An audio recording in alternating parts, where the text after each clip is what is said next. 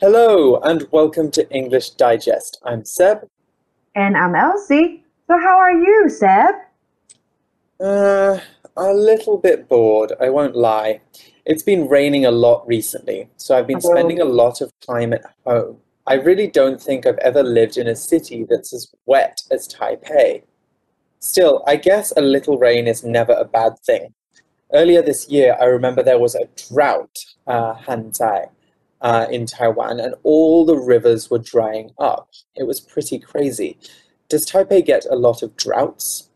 Not really, but we did have that serious drought earlier this Mm. year. So, luckily, it's raining a lot, but at the same time, so annoying, Hmm, right? it is definitely.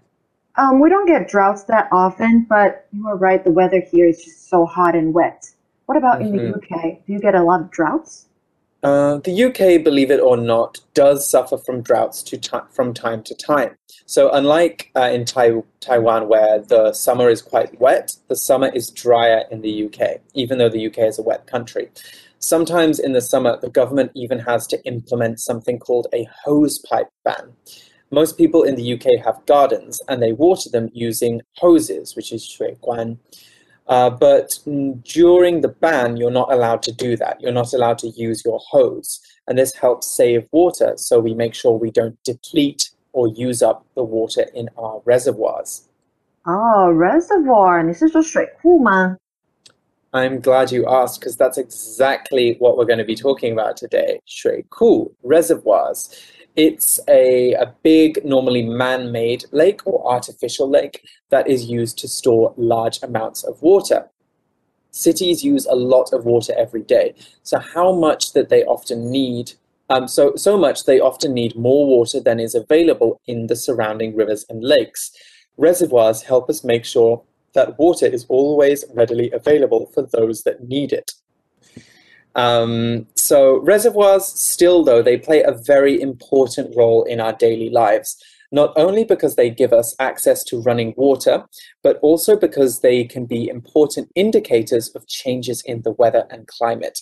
When the rain stops falling reservoirs are often the first bodies of water to change and the water might drop significantly in the summer that's one reason why it's important that authorities keep an eye on the water levels of reservoirs, which brings us to today's topic.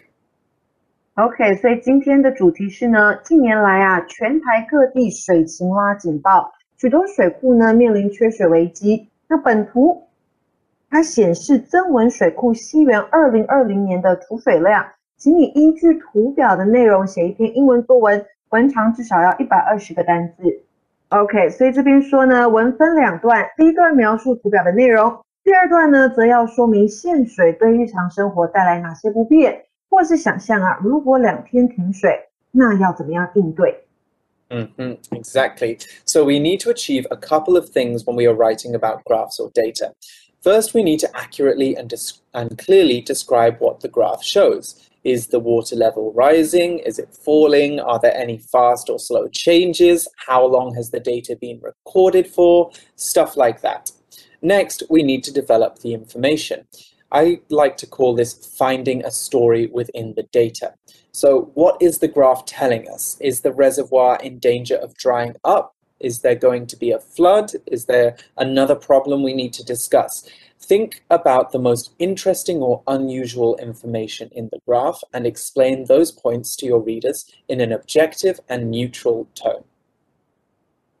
OK，那这边有一个水库小补充的知识哦，就是呢，水库管理单位啊，他们会依据每座水库的降雨季节特性、供水需求等等的因素来定定上下限的储水量，所以呢， 每个月的上下限才会有所不同。嗯哼 All right, let's see how we should develop an approach for this assignment. OK，第一个图表写作的常见步骤，也就是我们要先分析图表，确实描述图表所传递的讯息。这个时候不要加入你主观的意见哦，图表上面有显示的，你再说就好。再来第二个，解读图表的内容，描述及比较图表间的差异。这边一样，请你不要放入自己主观的意识。再来才是根据图表内容加上自己的看法或是实际的例证， 以呼应主题。Mm-hmm, exactly. So, as we previously mentioned, you're going to want to begin by describing the data in the graph. Notice that I said describing, not explaining. We only want to tell people what we can see in the graph. So, at this point in the first paragraph, we might want to discuss what the graph is measuring, how big the sample is, and how long the data was gathered over. Once you have fully and clearly described what you can see in the graph, you can move on to explaining the data. This will be the second paragraph of your assignment. Here we can talk about what the data represents. Is it a big change, a climate catastrophe, the biggest drought in recorded history, positive environmental changes? To add to this, you can also add your own personal insights. You know, how do you feel about the data? Does it worry you? Do you see it as encouraging? However, try to back up your opinions with facts, okay? We don't just want to say, I reckon or I think that. We just want to add a little bit of um, a bit of elaboration on the point. We want an informed opinion that is an opinion which is worth reading. OK，再来呢，第二个 分析图表的时候，我们要注意什么呢？也就是啊，要清楚理解本图表的主题，图表中的 x 和 y 轴以及每条折线分别代表什么，我们都要知道哦。再来就是呢，根据提示来描写。第一段它是要描述图表内容，因此呢，我们只需要客观的分析图表显示的资讯就好了，避免增加过多的个人观点。描述的内容呢，要是图表当中具有意义而且值得描述的数值、相异之处或者是变化。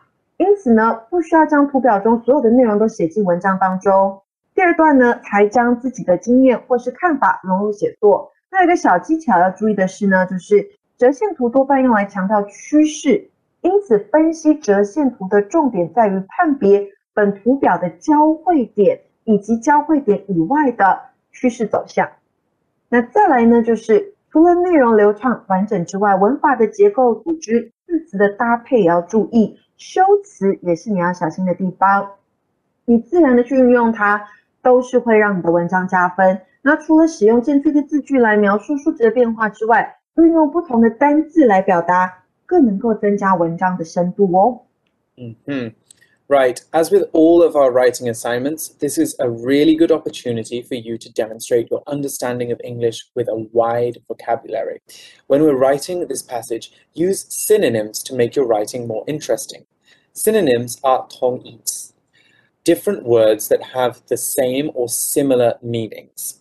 So varied use of synonyms will make your writing much more interesting to the reader than if you repeat the same words over and over again. Take a look at this example passage. Average water fell three times across 2020.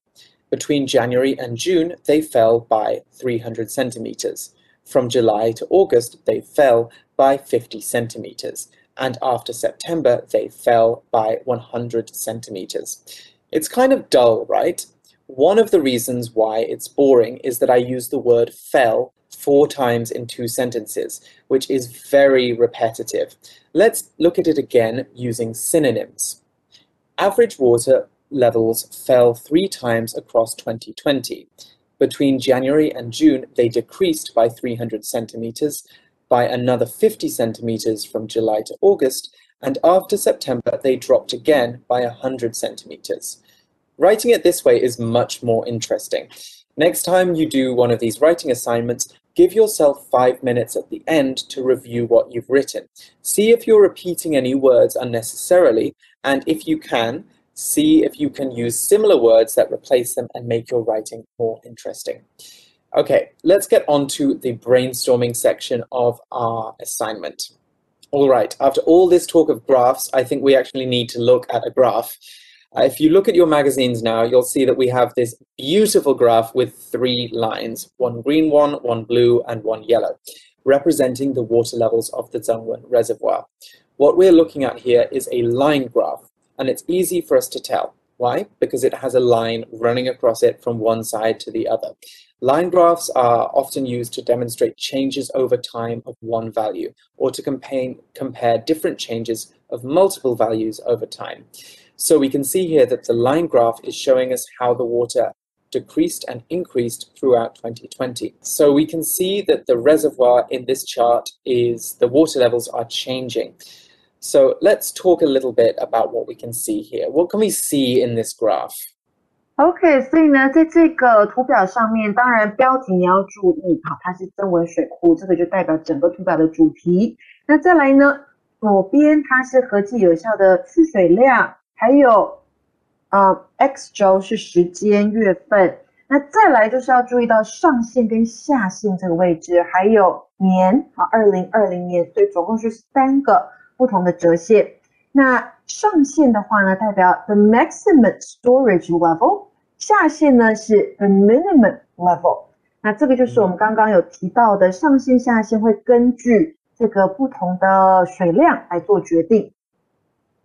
嗯，OK，所以蓝色线的部分呢，就是 how much water is in the reservoir。I see. Okay, that's going to be very important for us when we come to write about it because that one is really showing us.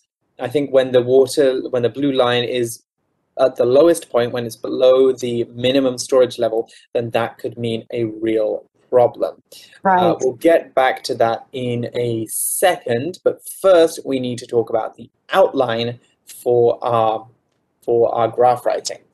So as we've talked about before, an outline is a planning device that will help you lay out your ideas so you have a well balanced uh, well balanced passage. And you don't just need to remember this skill for your exams, it's also good to do it for any writing assignment, even if you're doing, I don't know, some creative writing. An outline is always very helpful. Okay, so if we look at our outline here, the example one we have, we can see that it follows a lot of the points that we talked about earlier uh, when we were talking about how to write about graphs. So the passage begins by sticking to description. So just talking about what we can see in the graph. Actually, a lot of the things that Elsie just remembered, uh, just mentioned, sorry. As we can see with our topic sentence and supporting points, each sentence talks about something you can see in the graph. So it tells you um, what the green line means, what the yellow line means, what the blue line means. Um, and that's going to be very important later on when we start explaining um, why the graph is important and what the graph means. This is very important for all kinds of descriptive writing assignments. We need to make sure that the reader understands everything that we understand, because if they don't, they're not going to be able to get your conclusion, and the whole thing is just going to be wasted words. So stick to the description first, and then move on to what that might, might mean for the reader. Okay, let's take a closer look at the first paragraph.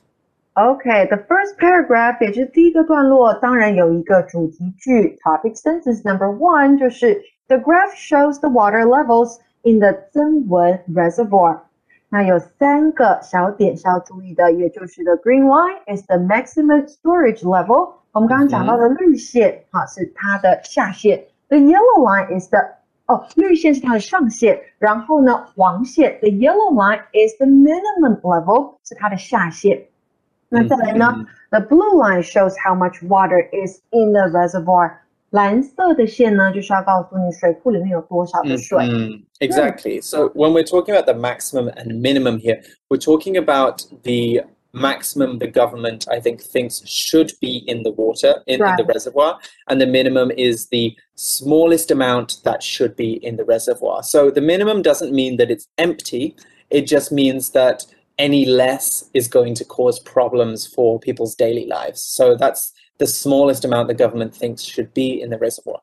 没错，所以你会看到它的第一段呢，它讲出曾文水库这个主题之后，就在陈述它在图表上面看到的资讯，这样就可以了。And when the blue line drops below the yellow line, what does it mean, Seb? It's not good news. That means, as the, the outline says, there's a water shortage if the blue line drops below the yellow line. Okay, so that means that there's less water in the reservoir than the government says should be the minimum amount. So that means that there's not enough water to go to Taipei or Tainan, or I don't know where the water from the Zhengnan, uh, the Zhengwen reservoir goes, but there's not enough water for the people who use that reservoir. So, as the article says, water levels were low and there was a sh- water shortage starting in August. Right. So if you look back at the graph, you can see that um, August, number eight, you can see that the blue line crosses the yellow, and after that, there's actually less water in the reservoir than the government wants there to be. What does this mean? Well, we're going to get into that into paragraph two. Paragraph two is interesting because it goes into what the chart means for the reader. So now we've described everything, we can explain why it's important. I think this is quite important for a topic like water re res reserves or reservoirs because many readers don't have a good idea of what reservoirs are and why they're important and what they mean for our daily lives. So it's really important for this assignment to really get into the meaning of the graph. Anyway, the, uh, the second paragraph says, our water is cut off for two days every week. That's our topic sentence. And then it explains what this means. So it says, we can't take showers or do laundry. And B, we fill tubs with water and use this for washing dishes. So this is showing us kind of how uh, these water shortages affect people, and it shows what it means for people in Taiwan specifically. The concluding sentence tells us what we can learn from this graph. Concluding sentence, I hope that there are new ways to save water in the future. So it seems that the um, the concluding sentence says that the the writer is not happy with the water saving measures that they currently use when the, the water level drops below the minimum.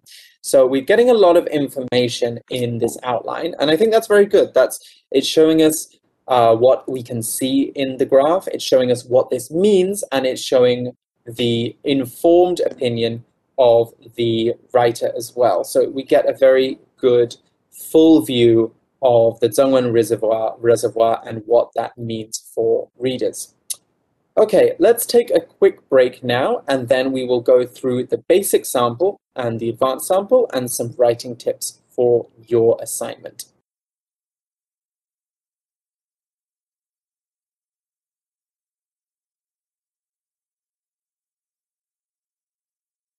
Basic sample.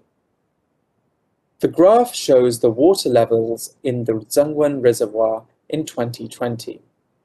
The green line shows the maximum storage level, and the yellow line represents the minimum level. The blue line shows how much water is actually in the reservoir. If the blue line drops below the yellow line, it means there's a water shortage and the government will order water-saving measures. As is shown in the graph, water levels were low for most of 2020, and from August onward, there was a water shortage. The required water-saving measures really disrupt daily life, as our water is cut off for two days in a row every week. On these days, we can't take showers or do laundry. We can fill tubs with water and use this for washing dishes and taking sponge baths, but it's still very inconvenient. I really hope society can find new ways to save water in the future. Okay, so this is a really good basic sample. It covers everything we needed to uh, to talk about um, to cover the assignment. Uh, Elsie, there was a couple of phrases that you liked from this this sample, wasn't there? Right. 所以呢，在第一段呢、啊，你看到它的开头是 the graph shows，这个同学们可以把它学起来哦。The graph shows where the graph shows that 代表图表显示，你可以用它来开头，然后带出你在图表当中看到的内容。那再来呢，就是我们还看到第一段，啊，大概在倒数一二句的地方，as is shown in the graph，代表的就是如图表所显示，所以你也可以用它来开头，然后带出图表的内容。as is shown in the graph，逗号之后接着下去写。那再来还有一个，像我们要叙述时间。从几月开始？从八月开始，我们可以说的 from August onward，onward 这个字哈，就是时间继续往前走。所以从八月开始到九月、十月，接下来的时间，嗯。Exactly, after August or from August. Right. Okay, so I think one thing which is also good to look at is the second sentence of the first paragraph. The green line shows the maximum storage level, and the yellow line represents the minimum level. So here is a really good example of how you can use synonyms to make it more interesting, because both show and represent here mean the same thing. They're saying what the green line and the yellow line represent. But because we're using two synonyms, we get a bit more variety in this sentence. So this is one way that you can make your writing a little bit more interesting. Okay, so later on we talk about the required water saving measures. Now this is a, a bit of grammar which I think is quite useful. So we could basically say this as the water saving measures that are required. Okay, so here what we're doing is we're using the past participle required and we're using that to replace a non-restrictive clause. We can do this to write more concisely or to write a shorter sentence wherever there is a non-restrictive clause which modifies the subject. So an easy example would be the homework that you were given is due tomorrow, which we could change to the given homework is due tomorrow. So what we do there is we take that you were given, we shorten it to just the, um, the, the, past participle given, and we move that in front of the subject. Okay, so it becomes the given homework is due tomorrow. So that way we can write much shorter sentences and much clearer sentences if you have to think about your word limit. 没错，你可以把形容词子句里面的过去分词抽出来，然后丢到名词前面去做形容，那你的形容词子句就可以把它消失不见。Exactly. Hmm. Okay, let's move on to our second sample, the advanced sample. Advanced sample. This line graph depicts the water levels of Chiayi's Zhengwen Reservoir over the course of 2020. This reservoir, the largest in Taiwan, provides much of the island's water. The green line indicates its maximum storage level, while the yellow indicates the minimum level. The blue line shows the actual water levels in the reservoir over the year. We can see from the graph that in the first half of the year, the reservoir's levels fluctuated within normal range. However, after a summer without typhoon rainfall, the level dropped below the minimum line around August. It even declined further in the last three months of 2020, resulting in alarming water shortages. The situation became so dire that, in certain areas, water had to be strictly rationed. Not having water readily available can seriously impact daily life. It affects how you bathe, use the toilet, clean the house, and care for plants, not to mention stay hydrated. Fortunately, there are smart ways to ration and save water. Reusing water is one. Take a bucket into the shower. Save the water from washing vegetables and fruits, and save excess drinking water. It's then useful for flushing toilets, mopping floors, and nourishing plants. A water reuse habit can save a great deal in the long run, and using water saving appliances like dishwashers, front load washing machines, and low flow faucets also works to great effect it's more important than ever to be mindful of our daily water use, even in times of plenty. Okay, so this is obviously a much more detailed uh, sample, the, the advanced sample. Um, I like that they use depict as well here. So depict uh, is a bit similar to show again. So it's another word that we can use instead of show. So the line depicts the water levels of Chiayi's Zhangwen Reservoir over the course of 2020. So, um, Elsie, you you kind of like that sentence as well, didn't you? Right，这边呢就没有用到这么简单的 shows，这边用的是 depict，啊，也就是描述。所以呢，我们看到啊，基础版的开头是比较简单明了的，直接说明该图表显示增文水库西元二零二零年的水位。那进阶版这边呢，就是明确指出图表的种类 line graph，并且补充呢对增文水库的背景知识。除此之外啊，同样都是表达在西元二零二零年，但是进阶版使用 over the course of，也就是在点点点期间，那就会为文章增加一些色彩。那再来限水的英文，这边写的是 water rationing。那基础版，What did the a basic sample use? The basic the basic sample. Uh, with water rationing, it talked about uh, not having access to running water and having the water cut off for a couple of days. So they talked about more about what the government does, but it's a bit different here, isn't it? It talks more about right. how you can how you can continue your daily life when there's yeah. water rationing. Mm-hmm.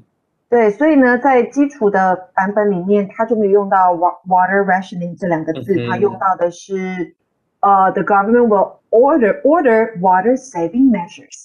Mm-hmm. Yeah. Exactly. Oh, yes, yes, yes. So there's a, a, bit of a difference in this second paragraph from in the basic sample, uh, in that the basic sample more talks about how life is difficult without having water, and it kind of complains a little bit about the current measures because we get the sense from the conclusion in the basic sample, which is I really hope society can find new ways to save water in the future, uh, that the writer isn't so happy with the way they handle things right now.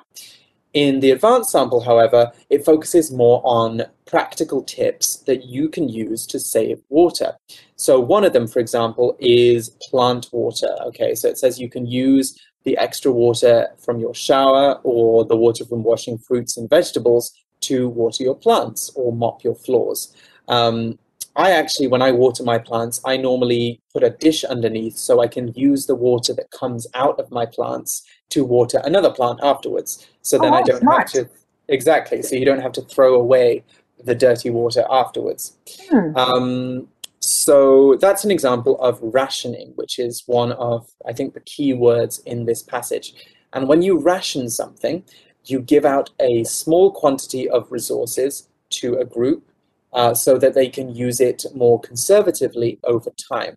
So when I think of rationing, I often think of rationing in the UK during World War II, which was when the government controlled how much food that the country had and how many um, different resources they could use. And so you could only get a certain amount of cheese, a certain amount of meat every week, uh, so that we didn't use up all of the meat and cheese in the UK. Right，所以呢，rationing 这个字啊，它是从原形动词 ration 来的，那代表配给供应，对点点实施限量的供应。所以有 water rationing 这个东西，或者 food rationing，或者是 fuel rationing，也是可能发生的。Mm. Mm-hmm. Yes, that also happens. Okay, that's unfortunately all the time we have for going through the advanced sample. Uh, it's a really good one, so make sure that you you give it a second read through. Um, but we are going to have to say goodbye here. It's all the time we have for today's class. So for English Digest, I'm Seb. I'm Elsie. And we'll see you again soon. Bye-bye. Bye.